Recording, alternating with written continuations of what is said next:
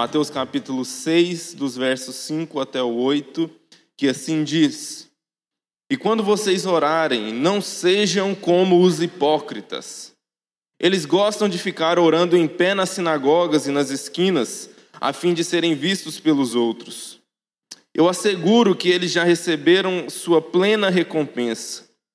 Mas quando você orar, vá para o seu quarto, feche a porta e ore ao seu pai que está em secreto. Então seu pai que vem em secreto o recompensará. E quando orarem, não fiquem sempre repetindo a mesma coisa como fazem os pagãos. Eles pensam que por muito falarem serão ouvidos. Não sejam iguais a eles, porque o seu pai sabe o que vocês precisam antes mesmo de o pedirem. Vamos orar mais uma vez. Senhor, muito obrigado pela Sua palavra.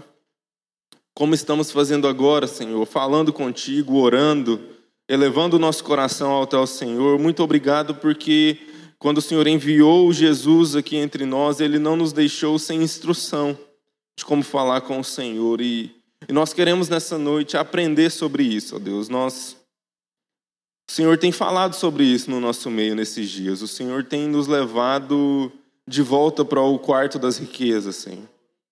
Essa é uma palavra que, não coincidentemente, por termos chegado nesse ponto da carta, do, da, do sermão de Jesus, mas o Senhor tem falado conosco sobre isso, Senhor, e revela a tua vontade a nós, faz-nos, de fato, voltarmos os nossos corações para a oração, para estarmos aos teus pés, para gastarmos tempo na tua presença, ó Deus, e ensina-nos a orar, ó Pai. Ilumina os olhos do nosso entendimento nessa noite para para aprendermos do Senhor sobre essas coisas, ó Deus. Fala ao nosso coração em nome de Jesus. Amém. Graças a Deus. Bom, meus irmãos, uh, a gente consegue perceber alguns caminhos aqui pelos quais Jesus vem passando desde o início desse sermão lá nas bem-aventuranças, né? Essas bem-aventuranças que tratam do caráter do cristão, como é, quais são as virtudes internas desse homem, dessa mulher de Deus que vive segundo o favor de Deus. Depois Jesus passa para falar sobre a influência desse cristão no mundo, na sociedade, a sua volta como sal, como luz, o fator de impacto que ele tem diante das outras pessoas. E uma vez que ele tem um fator de impacto, Jesus começa a ensinar sobre a ética desse bem-aventurado, a maneira como ele lida com essas pessoas às quais ele influencia. E ele vai dizer: não matarás, é, repetindo, né, reinterpretando, ressignificando o que Moisés ensinou na lei a respeito de todas as práticas sobre como nós lidamos com o nosso próximo né, do adultério, do assassinato, a gente passou por todas essas questões éticas, da maneira como a gente se porta em relação às outras pessoas. E aqui Jesus continua falando sobre o comportamento. Mas ele começa, ele tem uma guinada, desde a semana passada que o Léo teve aqui falando sobre a ajuda aos necessitados, porque ele faz uma transição da ação que nós temos no mundo diariamente com as pessoas, sejam elas cristãs ou não, para a maneira como a gente lida com o universo religioso. Então, meio que esse dar esmolas é uma transição, porque tanto é uma ação que eu tenho no mundo comum com todas as pessoas, mas principalmente no contexto judaico, o ato de dar esmolas era um ato de culto, era um ato litúrgico muito forte. E aqui ele vai falar sobre três temas em sequência de maneira muito parecida sobre as esmolas, sobre a oração, que a gente vai refletir hoje, e depois vai falar sobre o jejum. E aqui é uma, um ponto interessante para a gente refletir nos nossos dias. Afinal de contas, Jesus é a favor da religião, Jesus gosta de coisas religiosas, e se nós pensarmos naquela frase que chega a nos dar arrepio, parece, nos dias de hoje. Jesus era um religioso. Porque a gente tem vivido, principalmente nos últimos tempos, duas ênfases básicas assim quando a gente pensa em religião. Principalmente pensando que religião é uma coisa ruim em si mesma. Então, Jesus é um cara legal que ensinou coisas boas e meio que a igreja é o mundo, e oração é, é, ter um momento legal com as pessoas, enfim, são princípios que Jesus ensinou, mas não existe um comportamento ritualístico, uma ação necessária de ser igreja, de cumprir certas regras. Não, Jesus ensinou você a ser livre, essa coisa que a gente vai chamar teologicamente de liberalismo teológico, né? de que não há tantas amarras de regras religiosas. Por outro lado, uma falsa interpretação, talvez, do que seja religião, no sentido de que nós temos que procurar ser pessoas menos religiosas, menos apegadas a essas regras litúrgicas, precisamos de uma adoração mais livre, mais espontânea. O que no final das contas, e aí é onde eu quero tocar num ponto aqui, que a gente também vem refletindo nessa série de Guarda o Teu Coração, de entendermos que não é uma questão de se escolhemos ou não religiões com regras. A questão é que nós somos seres intrinsecamente religiosos. Nós adoraremos algo ou alguém. O ateu é uma figura que simplesmente não existe, nós somos adoradores. A grande questão é quem é o Deus a quem adoramos. E não importa se é muito espontâneo ou pouco espontâneo, o fato é que toda adoração pressupõe um conjunto de regras básicas. Nós podemos nos considerar não religiosos no sentido pejorativo da palavra, que é um pouco do que Jesus trata nesse texto, essa coisa da van repetição, a gente vai falar sobre isso, mas o fato de você vir aqui todas as quartas é um rito religioso.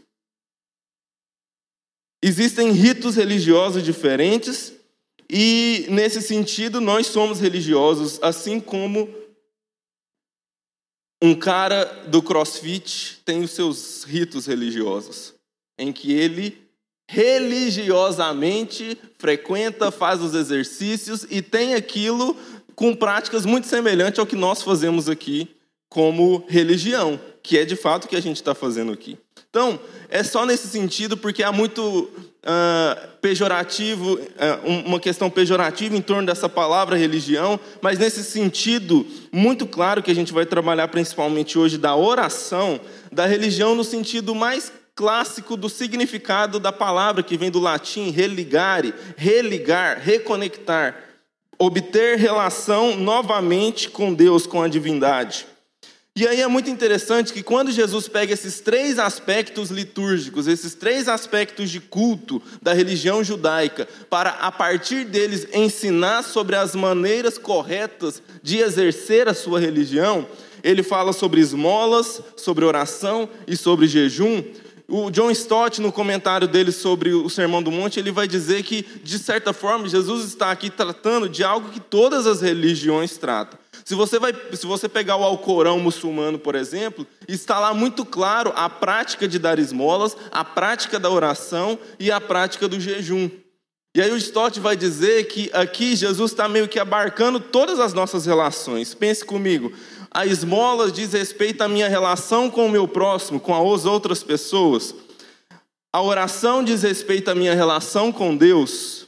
E o jejum trata de questões introspectivas, a minha relação interna comigo mesmo, de desenvolver disciplina, de desenvolver algo para tratar o meu interior. E aqui a gente percebe muito claramente, é uma coisa que a gente gosta de pensar aqui na Sal, que é a relação entre os aspectos públicos e os aspectos privados da fé cristã. É interessante porque Jesus começa falando dos aspectos públicos, como que eu exerço a minha fé fora dos ambientes religiosos. E aí é onde ele fez todo aquilo que eu falei para vocês uh, dessa primeira parte ética do sermão dele. Como que eu lido com o meu próximo? Não é, sobre o assassinato, sobre o adultério, divórcio, enfim, todas as minhas relações interpessoais. E aqui ele faz essa transição, justamente partindo dessa relação que é com o outro, que é o fato de dar esmolas, ajudar o necessitado, mas que ao mesmo tempo de ser uma relação pública, uma relação minha com as pessoas em geral, sendo crentes ou não, também é um ato religioso, porque é uma prática religiosa estabelecida dentro da religião judaica. E aí há essa transição do mundo público para o mundo privado. Porque isso é uma questão importante para a gente, é entender que uh, porque desde da reforma protestante e a maneira como o Brasil foi evangelizado, foi nos colocado muito claramente que a religião cristã é uma religião de foro íntimo, secreto e pessoal. Não diz respeito ao que eu faço lá fora no meu trabalho, por exemplo. Aqui é de Jesus. Lá no meu trabalho, não importa se eu dou uma sonegadinha nos impostos, o que importa é se eu estou aqui no culto todo domingo. A questão é que o que Jesus está nos mostrando aqui é que a religião cristã, ela é pública, mas ela também é privada. E aqui Jesus vai começar a mostrar quais são esses aspectos privados da religião cristã.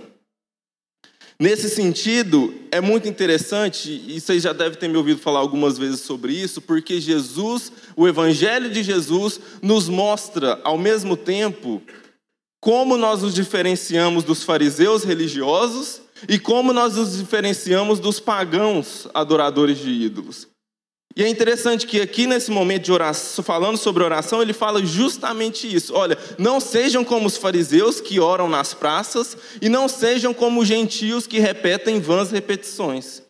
Então, o evangelho de Jesus nesse sentido não se encaixa, não pode ser enquadrado num determinado caixinha. Jesus é religioso ou Jesus é liberal? Jesus é algo à parte.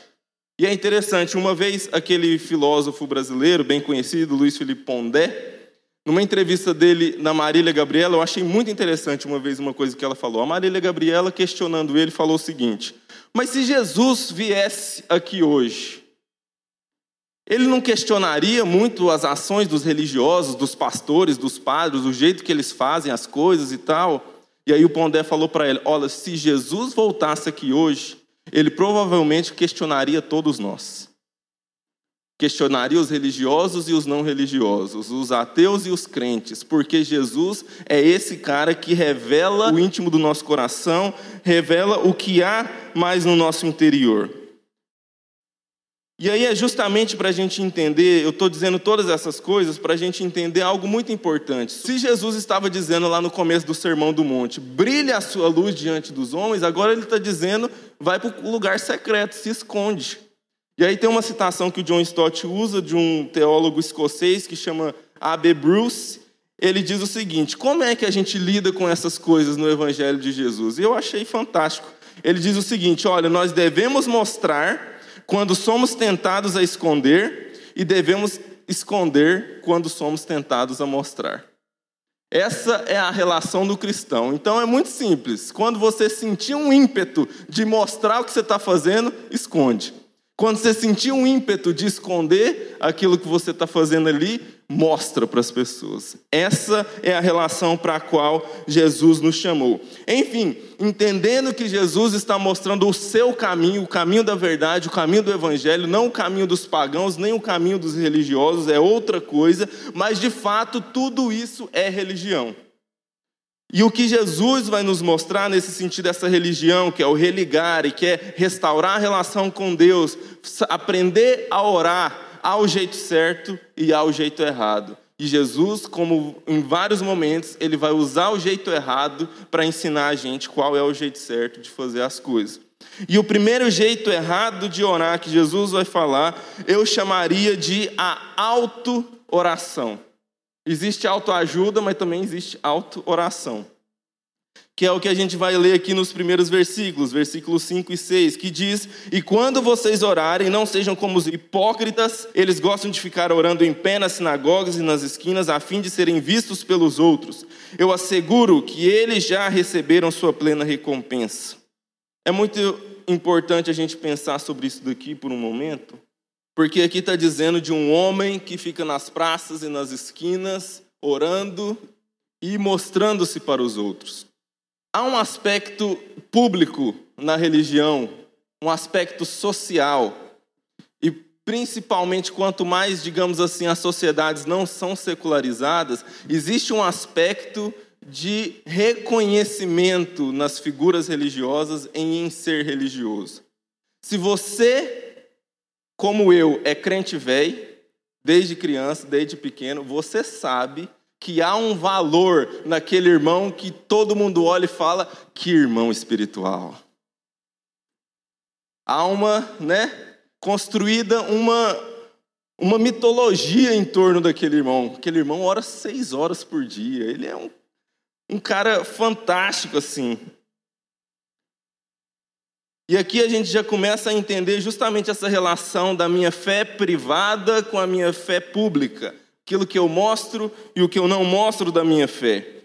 Uma coisa que a gente vem refletindo, e eu falei sobre isso no dia que falei sobre os ídolos do nosso coração, e aqui a gente já começa a entrar num entendimento bem claro dos problemas que a gente pode ter nas nossas orações, é de que nós corremos o risco de termos uma oração idólatra. Se a gente começa a perceber e entender que, sendo seres religiosos, nós temos deuses, e não importa qual seja, nós temos. Mas aí, quando a gente vai olhando para o nosso coração, de discernir qual é o Deus do meu coração, talvez a gente possa chegar à conclusão de que o Deus que eu professo com os meus lábios não é o Deus que eu professo com o meu coração. E nós corremos o risco de chegar ao ponto de orar a Deus para pedir meios para servir aquele que é o meu verdadeiro Deus. Deus, por favor, me dê o emprego dos sonhos. Você precisa me dar aquele emprego. O seu Deus, na verdade, não é aquele para quem você está pedindo. Na verdade, ele é só um meio para você prestar adoração ao seu verdadeiro Deus, que é a sua carreira de chegar no topo, o seu próprio sucesso. E como essa relação se torna cada vez mais difícil de perceber na minha relação de oração, na minha relação com Deus, quando essa idolatria vai se aproximando não apenas de coisas que eu adoro, mas quando eu começo a adorar a mim mesmo onde os meus próprios interesses estão acima de todas as coisas, onde a minha, até a minha relação com Deus reflete que, na verdade, quem o meu Deus é, sou eu mesmo. E é exatamente esse hipócrita que está aqui, essa é a característica dele. E é muito interessante porque o texto diz que a grande questão desse hipócrita é que ele não precisa de Deus, porque ele já recebeu a sua recompensa. Ele alcançou o seu objetivo. O objetivo dele não era falar com Deus, o objetivo dele era ter o seu próprio Deus adorado, que é ele mesmo. E ele cumpriu o seu objetivo. Deus dá o que a gente quer, irmão. Às vezes a gente não tem coragem de admitir o que a gente quer, mas nesse sentido, Deus dá exatamente o que a gente quer. Ele adorou a si mesmo e chegou à sua recompensa, obteve o que queria.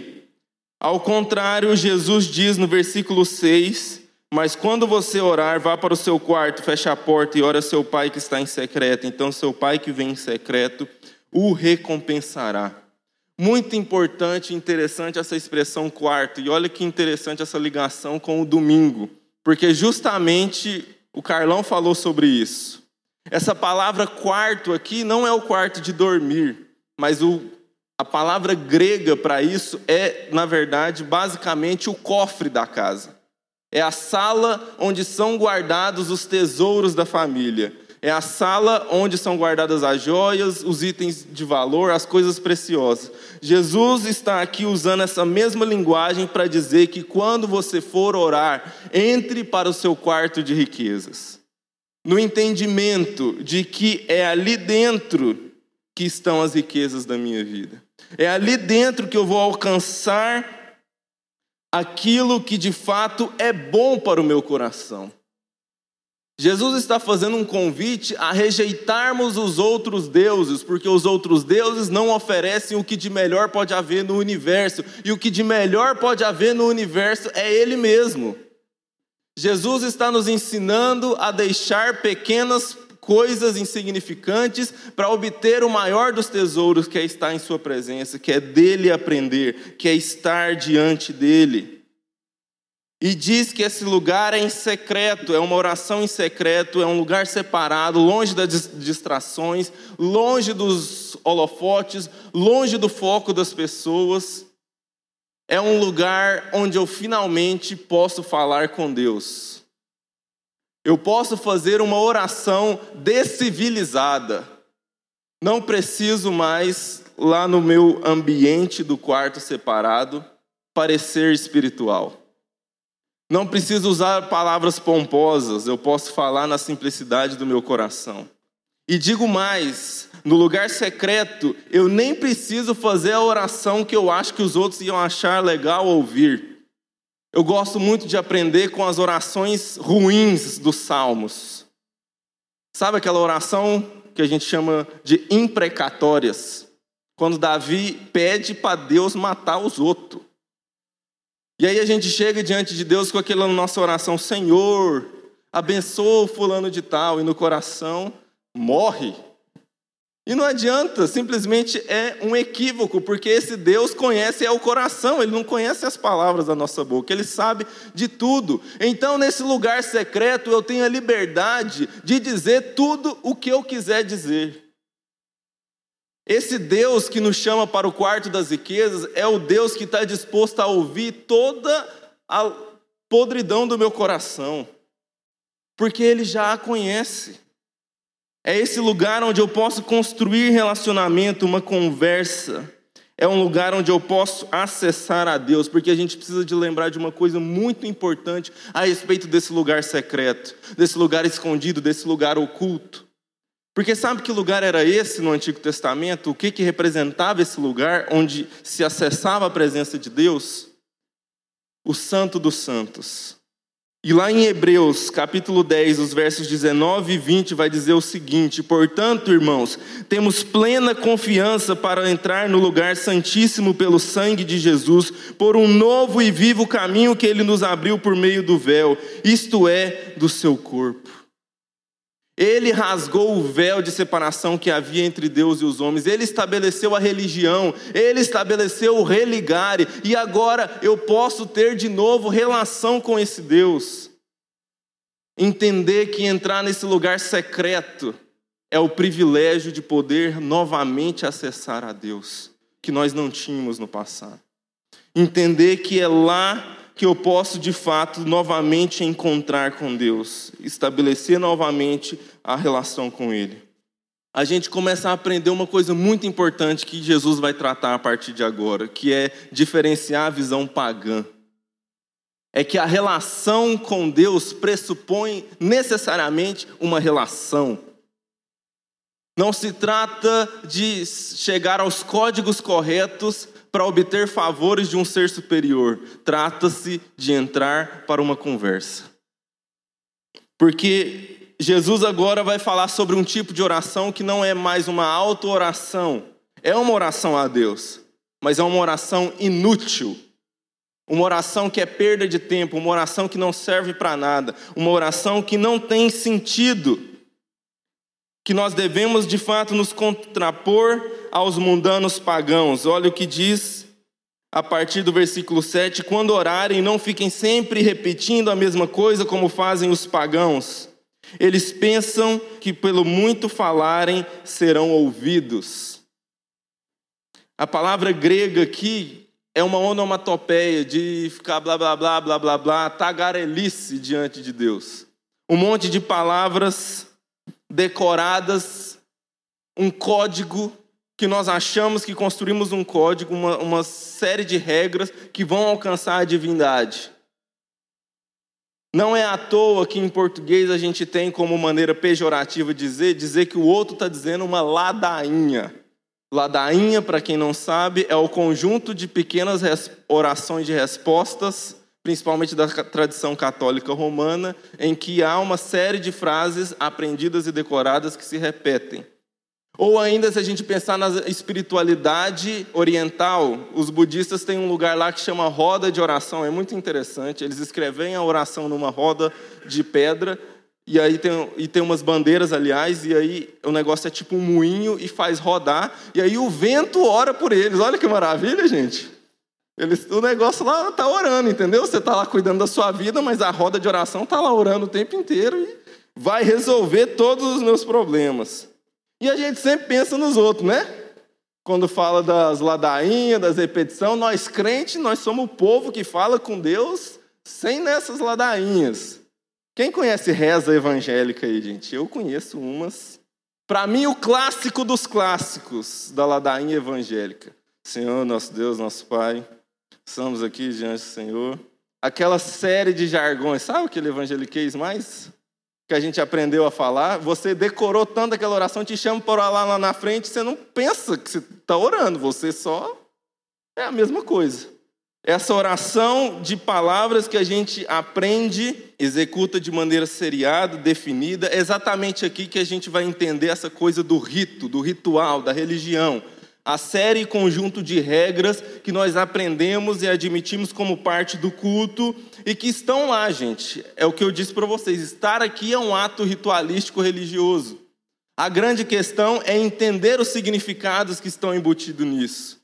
Mas a gente Todas essas coisas, as ladainhas, as rezas, o fato de aprendermos a uma determinada maneira de chegar até Deus, mostra uma coisa que o apóstolo Paulo falou lá em Romanos capítulo 1, versículo 25. É nossa tendência universal, e você vai ver isso em todas as religiões, de adorarmos a criatura ao invés do Criador.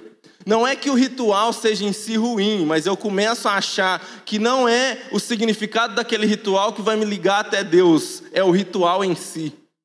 É aquela repetição em si que faz a coisa acontecer, não é o que ela me leva até Deus. Então, não é o Senhor, nosso Deus, nosso Pai, em que eu me relaciono com Ele, que vai me fazer orar, mas é o fato de dizer essas palavras mágicas na ordem certa. Abra cadabra, Jesus faz o que eu quero.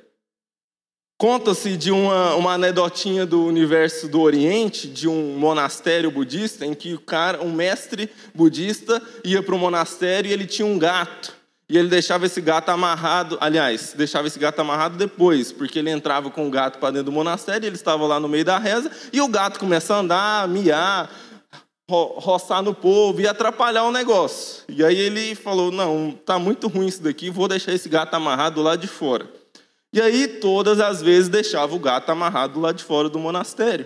E aí criou uma escala, coisa, né? A gente adora uma escala, para colocar para os irmãos lá do monastério colocar o gato amarrado. E foi passando o tempo.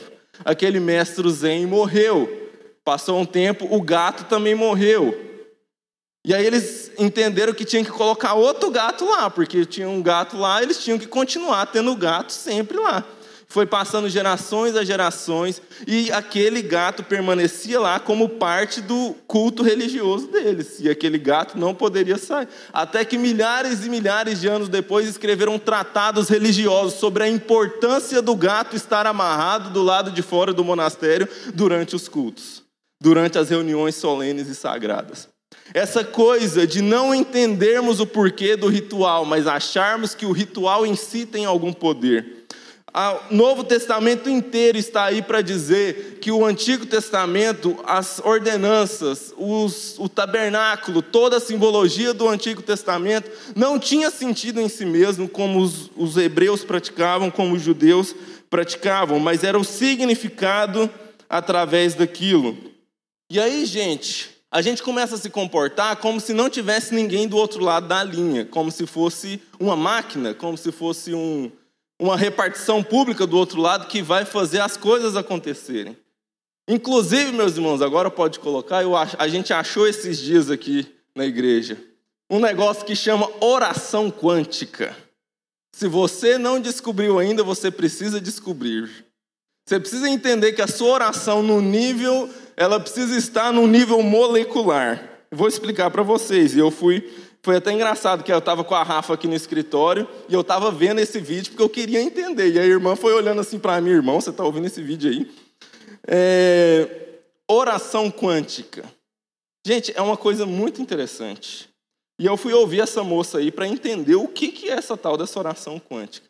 A primeira coisa, é muito interessante, é fundamental pensar do do ponto de partida dela. A primeira coisa que ela diz no vídeo é o seguinte: todos dentro de nós temos uma centelha divina. E a oração quântica, nesse sentido, é você ter esse momento de introspecção, ou seja, já, já entendo, não tem nada a ver com nenhuma religião, é uma coisa, uma coisa. Esse momento de introspecção. E ela é quântica por quê? Porque nós todos somos moléculas que, na verdade, são energia que vibram numa determinada frequência. A minha oração quântica é eu elevar o meu ser para a frequência correta, porque se eu estiver numa frequência baixa, os meus objetivos não vão ser alcançados. Eu preciso estar na frequência correta.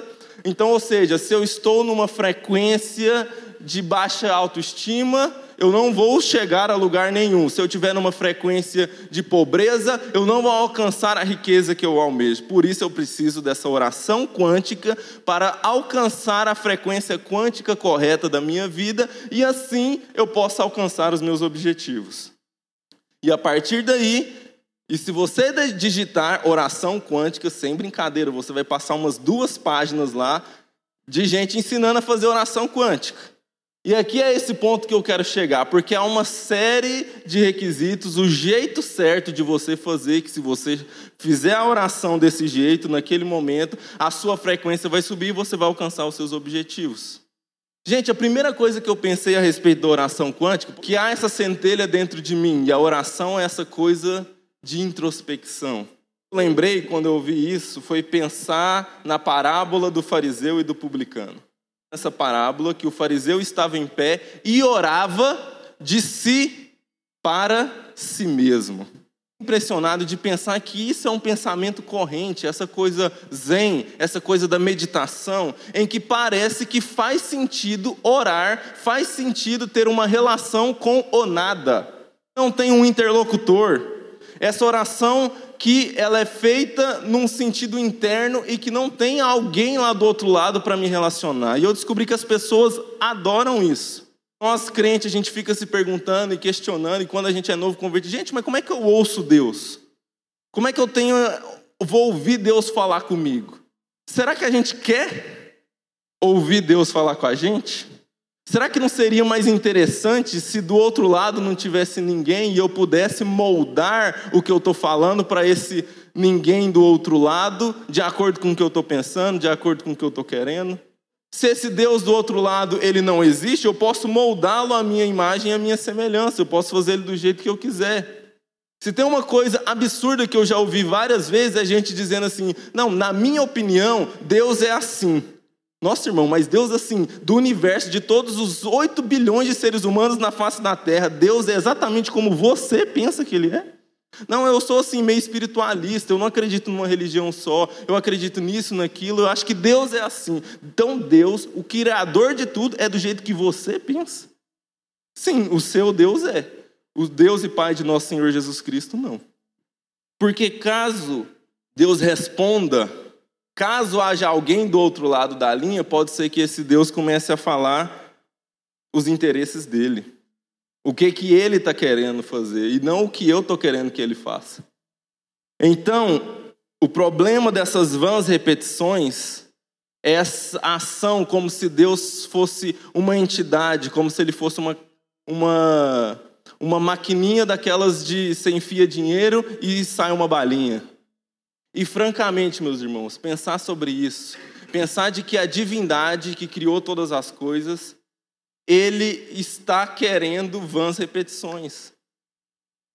Pensar que se a gente seguir uma série de palavras de um determinado jeito, com uma determinada entonação de voz, o Deus que está do lado de lá, ah, deixa eu ver se ele cumpriu todos os checklists aqui. Hum, ele falou com essa entonação. Hum, ele usou essa palavra. Tá bom, tá bom. Dessa vez eu vou mandar. Ah, ele repetiu tantas vezes. Puxa, dessa vez eu não tenho como segurar. Eu não queria mandar a bênção para ele, mas ele repetiu tantas vezes. Vou ter que mandar. Mas o Evangelho de Jesus, o que esse Jesus está dizendo, é que há uma pessoa lá do outro lado. Oração não é entrar numa loja de departamento e escolher um produto, é conversar com a pessoa. Não é voz gravada, meu irmão. Você vai ter que falar com a pessoa. Não é gravação de telemarketing. Você vai ter que falar com a pessoa. Porque afinal de contas, meus irmãos, e é o argumento que Jesus vai dizer para confirmar isso, não adianta a gente ficar repetindo um monte de coisa, querendo contar as novidades para Deus, porque o que, que ele diz no versículo 8? Porque o seu pai sabe do que vocês precisam antes mesmo de pedirem.